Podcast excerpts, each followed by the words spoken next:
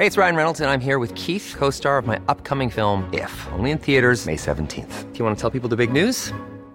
All right, I'll do. Sign up now and you'll get unlimited for $15 a month in six months of Paramount Plus Essential Plan on us. Mintmobile.com slash switch. Upfront payment of $45 equivalent to $15 per month. Unlimited over 40 gigabytes per month. Face lower speeds. Videos at 480p. Active Mint customers by 531.24 get six months of Paramount Plus Essential Plan. Auto renews after six months. Offer ends May 31st, 2024. Separate Paramount Plus registration required. Terms and conditions apply if rated PG. Bonjour, aujourd'hui avec Sacha dans la santé expliquée à ma fille, nous parlerons d'un sujet qui nous concerne tous, le cholestérol. Et oui, nous en avons tous et nous vous dirons pourquoi. Puis avec le docteur Martin Blachier, l'actu de la semaine et des sujets variés, allant de la canicule de l'été 2022 à la remise en question du port du soutien-gorge, sans oublier de se demander pourquoi notre sommeil a changé.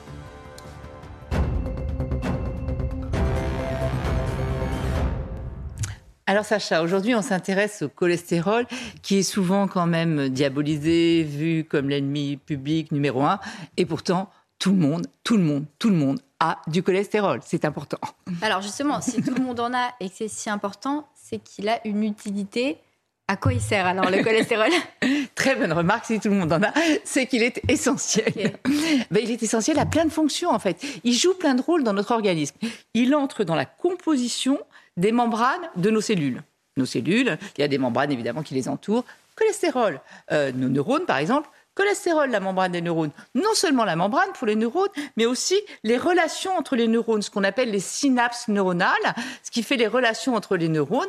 Il y a du cholestérol. Il est utile aussi euh, pour fabriquer les, hormones, notamment les hormones sexuelles, comme la testostérone, les estrogènes. Il est utile pour fabriquer les acides biliaires, hein, ce qui nous permet de digérer. Et il est aussi utile pour la densité de nos os. Et oui, tu sais, quand les rayonnements du soleil arrivent à la surface de la peau, ça fait une espèce de réaction chimique avec le cholestérol de la peau et ça va fabriquer la vitamine D qui est utile à la bonne santé de nos os. Donc tu vois, des fonctions multiples, il est utile, essentiel, vital. Et ce cholestérol-là dont tu parles, il vient d'où? Il est fabriqué où? Alors, il y a essentiellement deux sources principales de cholestérol. Comme je viens de te le dire, tout le monde en a et il est utile et indispensable. Notre organisme sait le fabriquer. Ah donc 80% tout, le monde en a, c'est que c'est pas que l'alimentation. Voilà, non, c'est pas que l'alimentation. Notre organisme, il en a besoin. C'est vital, c'est essentiel, donc il peut le fabriquer tout seul. Il le fabrique à partir du foie. Ça, c'est important de bien comprendre que 80% du cholestérol est fabriqué à partir de notre foie. Et les 20% restants, c'est l'alimentation. On le trouve dans l'alimentation. Mais tu vois, c'est pas que l'alimentation. Et ça, c'est important de le savoir. Et là, tu nous dis qu'il est indispensable, qu'il est utile. Et pourtant, quand on parle de cholestérol, généralement, on en parle de façon négative. Donc, est-ce que ça veut dire qu'il y a deux types différents de cholestérol? Alors, c'est pas exactement ça. Enfin, le cholestérol, il n'y en a qu'un. Mais en fait, c'est le même. Euh, c'est le même. Mais en fait, ce qui compte, ce qui différencie, ce qui fait qu'il y a quand même deux types, on appelle ça, pour simplifier, deux types de cholestérol, c'est qu'en fait, le cholestérol, c'est du gras. Hein. Le gras, tu le sais, il peut pas se dissoudre dans l'eau. Quand tu mets de l'huile pour faire cuire tes pâtes, l'huile, elle se mélange pas avec l'eau. D'ailleurs, c'est pour ça que c'est complètement inutile de mettre de l'huile dans l'eau des pâtes pour les faire bouillir, mais ça, c'est un autre sujet. Euh, donc, la graisse ne se mélange pas avec l'eau. Donc, la graisse, c'est le cholestérol. Voilà. Donc dans le sang, on va dire que le sang c'est comme de l'eau. Le cholestérol, il faut bien qu'il circule dans le sang. Mais pour ça, il lui faut un transporteur. Donc il a un petit bateau. Et en fait, il y a deux types de bateaux différents pour transporter le, cholestérol, si tu veux. Je simplifie, attention, hein, pas, il n'y a pas de bateau, c'est pas comme ça. Vrai bateau. non, non, non. Mais juste pour t'expliquer qu'il y a un cholestérol euh, qui va apporter comme ça le, cholestérol à toutes les cellules pour faire les membranes, pour tout ce qu'on vient de dire, toutes les fonctions dont on vient de parler. Celui-ci, il n'a pas de moteur, donc il va amener le cholestérol, mais après, il ne pourra pas nous débarrasser du surplus de cholestérol. Et il y a un autre bateau qui, lui, un petit moteur, si tu veux, et lui, il peut jouer le rôle d'éboueur, c'est-à-dire quand il y a trop de cholestérol euh, à certains endroits, quand il a fini son boulot et qu'il y a un excès de cholestérol, il va pouvoir, avec son petit moteur, aller le ramener au niveau du foie pour être éliminé de l'organisme. D'accord, donc, il y en a un des deux qui n'est pas éliminé en fait. voilà, il y en a un des deux, celui, ce qu'on appelle, on les appelle LD L. Donc le, bon, le, le mauvais cholestérol, c'est le LDL, on le voit très bien là, low density lipoprotéine. Et l'autre, c'est le bon cholestérol. Qui pas à s'évacuer. Voilà. Le LDL, il n'a pas de moteur. le bon cholestérol, il a un moteur. Et alors, ça a quoi comme conséquence ça? Eh ben, quand tu n'as pas de moteur, quand tu restes sur place, euh, la graisse, elle reste dans les artères, puisqu'elle est dans les artères, elle va rester dans les artères et elle va finir par avoir des effets secondaires terribles. On va le voir sur cette image, sur ces vidéos. Cette vidéo, tu vas voir, le cholestérol, en fait, il peut pas repartir, hein, il n'y a pas de moteur et tout. Donc il va rester. Il va se mettre sur les parois des artères. Bon, évidemment, c'est un peu exagéré. Hein. C'est ce qui est en jaune, c'est la graisse, c'est le cholestérol. Donc tu vois, petit à ah petit, il empêche le sang de circuler dans l'artère. Ça grossit, ça grossit, ça grossit, ça fait ce qu'on appelle des plaques d'athérome. C'est du gras, ça gêne. Du coup, il y a des caillots qui se forment. Du coup, dedans, il y a des plaquettes, il y a des globules blancs, il y a plein de choses et tout. Ça va encrasser complètement les artères. Et quand ça bouche une artère au niveau du cœur, ça va faire un infarctus. Quand ça bouche une artère, tu vois là, c'est carrément bah, bouché. ouais. Quand ça bouche une artère au niveau du cœur, je te le disais, c'est un infarctus. Au niveau du cerveau, c'est un AVC, un accident vasculaire cérébral. Et de temps en temps, il y a des petits morceaux de la plaque d'athérome, des petits morceaux, des petits emboles qui peuvent comme ça partir et aller aussi boucher une, artère dans le cerveau. Donc, ça peut avoir des conséquences dramatiques. On sait qu'un infarctus sur deux est lié au mauvais cholestérol, à celui qui encrasse les artères, tu vois. Et donc, avant, avant d'en arriver euh, à l'infarctus, etc., est-ce qu'il y a des symptômes? Comment on peut savoir qu'on a du mauvais cholestérol? Alors, c'est tout le problème de cette pathologie. C'est là, tu viens de résumer l'essentiel, c'est que ton, ton, ta plaque, tu la sens pas se former. Ça fait pas mal, il n'y a pas de douleur, tu vois pas de gonflement, tu vois rien du tout. Donc on ne sait pas avant l'accident, avant la complication. Quand c'est déjà trop tard. quand c'est déjà trop tard, on ne peut pas savoir hein, si on a du cholestérol. Alors est-ce que c'est proportionnel quand même au poids ou pas du tout? En fait, il y a plusieurs types de, cholestérol. On peut très bien ne pas avoir de problème de poids et avoir aussi du mauvais cholestérol dans certaines maladies qu'on appelle les hypercholestérolémies familiales. Ah Donc là, tu peux être très mince et avoir du mauvais cholestérol. Il y a même des bébés qui naissent avec des taux de cholestérol élevés. Donc tu vois, là, c'est une maladie. Après, euh, évidemment, c'est comme on l'a dit tout à l'heure, hein, c'est l'alimentation, euh, c'est l'absence d'activité physique qui ah vont faire que tu vas euh, avoir des problèmes de cholestérol. Comment, comment, tu peux savoir alors si tu en as ou pas? Ben, le, seul, le seul moyen de le savoir, c'est de faire une prise de sang, une simple prise de sang à jeun ça prend deux minutes. Et ça te dit si tu as du bon, du mauvais euh, Ça te dit si tu as du bon cholestérol, ça te dit si tu as du mauvais cholestérol, ça te donne ton taux de cholestérol. On peut même maintenant faire des tests à la maison, des home tests, où vous dosez votre cholestérol tout simplement, tout seul, à la maison. Euh, et évidemment, si le taux est élevé, on va consulter son médecin. Alors justement, le taux, il faut qu'il soit à combien pour que ce soit un problème? Alors, les chiffres euh, officiels, c'est le on mesure le cholestérol total, le bon et le mauvais. Le cholestérol total, il ne doit pas dépasser à peu près 2 grammes par litre, comme on le voit là.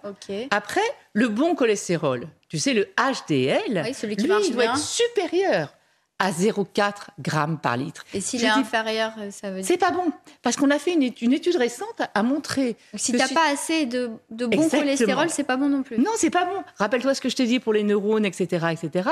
Une étude a montré que d'avoir trop peu de bon cholestérol euh, pouvait entraîner des déficits intellectuels. Et sur le temps long, ça augmente encore le risque de déficit intellectuel. C'est-à-dire si tu es resté longtemps avec trop peu de bon cholestérol, donc il faut qu'il soit supérieur à 0,4. En revanche, le mauvais, il doit être inférieur à 1,6 g par litre. Et si on se fait doser le cholestérol et qu'il est supérieur à 1,6, le mauvais, alors, qu'est-ce qu'on fait? On va voir son médecin. Oui. J'imagine. Et qu'est-ce qu'il va nous faire faire? Alors, le médecin, il ne va jamais traiter un taux. On ne traite pas un chiffre. On traite un patient.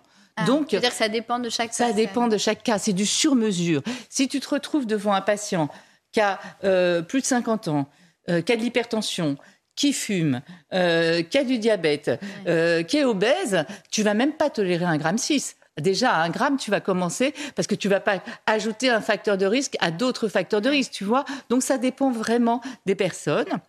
Après, les médecins essayent toujours, enfin dans la mesure du possible, sauf quand c'est après un infarctus, après une complication, là on va pas commencer par un régime, on va traiter tout de suite. Non, hein. je te parle si vraiment on fait une prise de sang comme ça pour savoir et qu'on voit qu'on a trop de cholestérol. Et eh ben là, on va commencer généralement par ce qu'on appelle des règles hygiéno-diététiques, c'est-à-dire on va vous demander de supprimer tout ce qui peut apporter du cholestérol, des produits laitiers, des matières grasses, euh, toutes ces choses-là. Donc ça, on le voit là, les aliments transformés, viande, charcuterie. Donc un régime avec une activité physique, ça fait diminuer le mauvais cholestérol. On fait ça pendant 4 à 6 mois. Et, euh, si ça suffit pas, traitement. Ah, il y a des traitements, il y a des traitements très efficaces.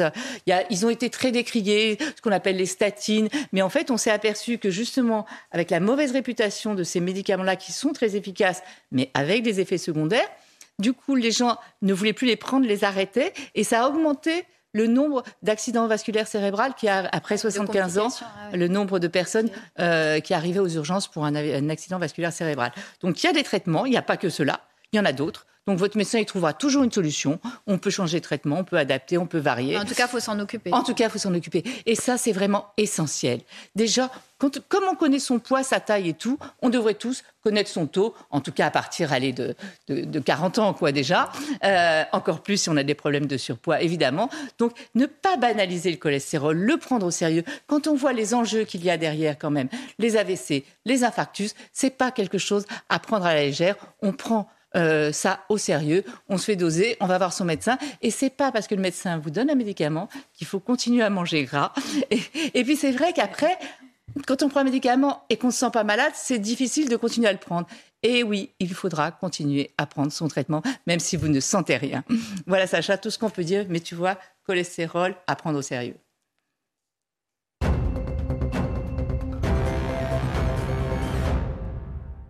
Docteur Martin Blachier, bienvenue, ravi de vous retrouver. Je rappelle que vous êtes médecin de santé publique, vous êtes aussi épidémiologiste. Aujourd'hui, des sujets très variés. Alors, on va commencer par un sujet assez surprenant tout de même. Euh, bon, on sait qu'il a fait très chaud hein, cet été, mais euh, cet été a été plus meurtrier que celui de 2003, où il y avait la canicule dont on a parlé et reparlé. Absolument, vous vous rappelez, en 2003, on avait eu un pic de mortalité extrêmement important pendant l'été des d'une canicule, mais aussi d'un système de santé qui n'était pas prêt. Euh, il y avait eu euh, ces histoires de, personnes très âgées qui étaient déshydratées et qui malheureusement ont eu des complications très sévères. Alors c'est pas du tout la même chose qui s'est passé cet été. Cet été, on a eu une mortalité qui a été plus importante que 2003, mais beaucoup plus étalée sur le mois de juillet-août. Ça a commencé en juin. Hein, Ça a commencé en juin, mais sur juillet-août, euh, par rapport à 2003, on est un tout petit peu au-dessus, effectivement. Et on attribue cette mortalité très probablement euh, à la chaleur. Rien à voir avec le Covid? Alors, le Covid, on s'est posé la question, bien évidemment, mais sur à peu près 1750 décès par jour sur juillet-août, vous en aviez moins de 50, 48 par jour qui étaient du Covid.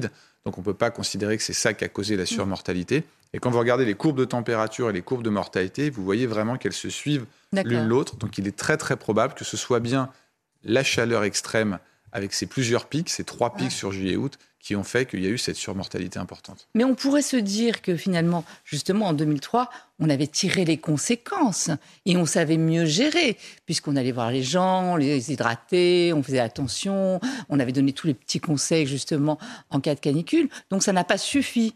Ça veut dire que les, années, les prochaines années, ça risque d'être encore pire à chaque fois? Il ne faut pas tout à fait dire ça, parce que la canicule qu'on a eue cette année était bien, en termes de température, plus importante que celle de 2003. Et donc, si jamais ça avait été les mêmes conditions que 2003, cette année, en 2022, on, aurait eu un bilan encore bien plus important. Donc, malgré mm. toutes les mesures de prévention, et on avait fait des mesures de prévention euh, ensemble euh, avant l'été, il y a quand même eu euh, ce bilan, ce qui mm. prouve que même si vous avez un système de santé qui est mm. relativement réactif, ce qui l'est de plus en plus, ben, vous avez quand même une conséquence en termes de mortalité, notamment chez les personnes très âgées. Donc on peut imaginer, malheureusement, hein, je, préférerais que ça n'arrive pas, mais qu'il y aura d'autres canicules, peut-être avec des températures encore plus élevées. Qu'est-ce qu'on peut mettre en place? Eh ben, ce qu'il faut, c'est un système de santé qui soit beaucoup plus proactif, c'est-à-dire qu'il ne faut pas attendre de voir les conséquences. Donc, il faut être capable, en fait, de faire de l'aller vers de cibler les gens qui sont à risque. Voilà, C'est-à-dire, vous avez des gens euh, de l'assurance maladie. Ce sont toujours des personnes âgées, ce sont toujours des personnes extrêmement vulnérables, isolées, qui ont très probablement une pathologie rénale ou qui peuvent avoir des problèmes au niveau de la circulation. Euh, il faudrait en fait euh, aller voir ces gens-là et mm. peut-être même organiser euh, des moments où les pics de chaleur sont très importants, où ils puissent aller dans des endroits réfrigérés. Donc il faudrait être beaucoup plus proactif dans notre manière de gérer les endroits frais, effectivement réfrigérés, dans des endroits beaucoup plus frais, euh, de façon à prévenir ces conséquences. Et de toute façon, le système de santé va devoir être capable de faire de l'aller vert à chaque fois qu'il y a un phénomène assez aigu, comme mm. des épidémies ou comme des fortes vagues de chaleur, mais demain peut-être comme des inondations. Oui. Il faudrait peut-être repenser aussi euh, euh, les maisons, les espaces verts, comme vous le disiez. Il faudrait peut-être repenser tout ça Alors, il y a toute hein. la ville, évidemment, parce que vous savez que l'écart de température entre un centre-ville, comme par exemple à Paris ou dans des grandes villes de province, et euh, la campagne, vous avez parfois 3 à 4 degrés de différence. Donc c'est sûr que c'est encore plus prégnant dans les centres-villes. Donc il y a encore du boulot. Hein. Autre sujet, alors là, qui a, qui a, été, qui a fait peur un petit peu à tout le monde hein, cet été, c'était les pneumonies en Argentine. donc résultat des courses? Alors effectivement, en Argentine, tout le monde a eu peur puisqu'il y a eu quelques cas dans un seul hôpital hein, en Argentine euh, de décès, de pneumonie qui étaient atypiques, qui ressemblaient pas à ce qu'on voyait d'habitude. On ne savait pas quel germe c'était. Les gens se sont fait un petit peu peur. Est-ce que quelque chose euh, démarre exactement? Et puis il y avait eu trois décès, puis on comptait comme ça les décès les uns après les autres. Ils se sont rendus compte en fait que c'était euh, une légionelle qui est une bactérie euh, connue euh, qui se développe dans les canalisations. Et donc, finalement, tout le monde a été relativement rassuré. On voit qu'on est un peu à cran quand même. C'était très révélateur, justement, de ce stress et de la peur de nouvelles épidémies. Hein, Absolument. Hein. Dès qu'on n'est pas capable d'identifier tout de suite un germe, en fait, le système se met en alerte et tout le monde a un peu peur. Maintenant, un autre sujet qui n'a rien à voir avec les épidémies, notre sommeil. Donc, on passe un tiers de notre vie à dormir, mais ça n'a pas toujours été le même genre de sommeil. En fait, le, sommeil d'aujourd'hui n'est pas le même que le sommeil d'il y a quelques, plusieurs années. Absolument, et j'ai trouvé ça intéressant. Il y avait un article la semaine dernière euh, dans Le Monde qui refaisait un petit peu toutes les dernières données sur, sur le sommeil. Et effectivement, il rappelait que... Euh, avant en fait l'arrivée de l'allumage électrique, que les villes s'illuminent la nuit, les gens en fait dormaient du coucher du soleil euh, jusqu'au chant du coq, et en fait la nuit était trop longue. Et donc ça veut dire que les gens dormaient en deux fois en fait. Ils ne dormaient pas d'une traite. Donc il y avait une première phase de sommeil euh, jusqu'au milieu de la nuit. Les gens se réveillaient au milieu de la nuit. Ils vaquaient à leurs occupations. Ils faisaient des mm. tâches domestiques. Ils pouvaient avoir une intimité à, ce moment-là. Et puis ensuite il y avait une deuxième phase de sommeil qui les emmenait euh, jusqu'au lever du jour. Et d'ailleurs, euh, si vous regardez dans le règne animal, vous avez quasiment aucun autre mammifère que l'homme qui dort d'une seule traite. La plupart des animaux, en fait, ont des phases de sommeil mm. réparties comme ça sur, euh, euh, sur le nictémère euh, pour atteindre leur quota de sommeil. Ça, c'est ce qu'on appelait le sommeil polyphasique, hein, donc en plusieurs phases. mais effectivement, notre mode de vie, on peut plus faire ça. Parce que maintenant, justement, puisque notre, notre sommeil est rythmé par la lumière, hein, mais c'est plus le cas maintenant. donc maintenant, on dort avec un sommeil monophasique Absolument. Et heureusement qu'on ne se réveille plus pendant deux heures pour faire quelque chose la nuit. Oui, on pourrait, on pourrait encore le faire si on adaptait notre, notre oui, mais Ça voudrait dire qu'il faut se coucher à, 17h l'hiver, quand, le, quand, la nuit tombe à 17h et se réveiller avec le coq. Ce n'est plus notre mode de vie, mais c'est juste pour dire que notre corps n'est pas nécessairement fait pour dormir euh, d'une seule traite et que le corps s'est adapté en fait, au fait qu'on ait rétréci les nuits et surtout qu'on ait eu de l'éclairage qui soit arrivé pendant le temps, euh, le temps de nuit. Mais ce qui est formidable, c'est de voir que notre corps s'adapte au changement de la société. Quoi. Arrivé l'électricité, notre cycle de sommeil, notre sommeil a changé. Absolument, il a changé. Alors d'un point de vue physiologique, euh, les, les moments d'endormissement sont liés à des moments où la température du corps va un petit peu baisser. Et en fait, il y a deux moments dans la journée où la température va un peu baisser. Bah, il y a évidemment le soir, pour que vous fassiez la nuit. Et il y a aussi après le déjeuner. Mm. Et dans l'inconscient collectif, souvent on dit que c'est le fait d'avoir fait un bon déjeuner qui vous fait dormir. Pour la sieste, vous voulez dire? Exactement. Mais si vous piquez du nez à 14 heures, bah, c'est que la température baisse un petit peu. Donc ah. physiologiquement, finalement, cette sieste de début d'après-midi est un peu prévue dans votre organisation euh, du rythme de la journée. Et d'ailleurs, euh, on en profite peut-être pour rappeler que justement, il faut respecter cette baisse de la température. C'est pour ça qu'il ne faut pas prendre un bain chaud le soir. C'est pour ça qu'il ne faut pas faire d'activité physique intense après 19h ou 20h.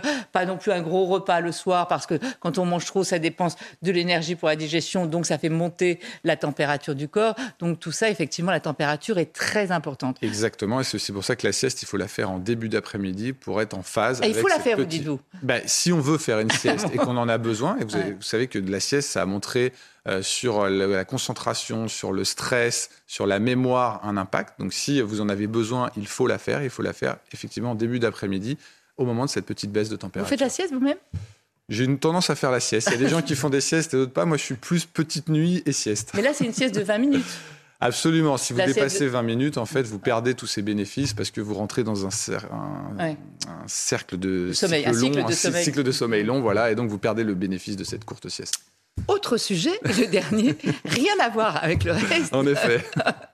Je, je- je vous laisse en parler. Donc, il faut plus écouter tout ce qu'on nous a dit jusqu'à maintenant. Bon, il y a un phénomène qui a été observé dans les enquêtes. hein, c'est une enquête IPFOP qui est sortie euh, dans, dans les derniers jours qui montrait qu'il y avait de plus en plus de femmes, effectivement, qui ne portent pas de soutien-gorge. Je parle de, de jeunes femmes de, de moins de 25 ans et ça a explosé. C'est-à-dire que c'est un phénomène qui était tout à fait marginal encore en 2018-2019 dans les enquêtes, 3 à 4 Et puis maintenant, on a plus 20 des moins de Ah oui, 25 ça a quand ans même nettement augmenté. qui ne portent pas de, de soutien-gorge. Ça a Et, pour- et explosé. pourquoi tout à coup cette explosion Eh ben, euh, c'est expliqué probablement par euh, ce cycle, un petit, ces, ces cycles de confinement, cette période un peu particulière euh, de, de la Covid. En tout cas, c'est ce que disent euh, les auteurs, qui fait que les femmes ont un peu changé de mode de vie et finalement elles portaient peut-être moins de soutien-gorge pendant ce- cette période-là et que finalement un certain nombre ont décidé de, de rester comme ça. Et donc, c'est un mouvement qui est en marche dans la société. C'est quand même une plus chronique santé, hein, une émission de santé.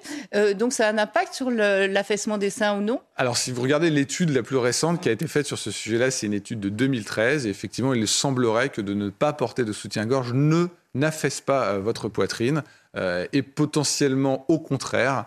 Euh, en effet, vous avez des ligaments qui soutiennent votre poitrine et qui sont tout à fait efficaces et vous n'avez pas besoin, en dehors des activités sportives Oui. type course à pied, de porter un soutien-gorge ou une brassière. D'accord, donc tout ce qu'on a dit, répété avant, c'est fini. Ok, c'est ce bien. cette il, faut, il faut savoir se remettre en question, c'est important. Merci beaucoup pour toutes ces informations, euh, docteur Blachier. Merci à vous de nous avoir suivis et rester en notre compagnie. L'info continue sur CNews.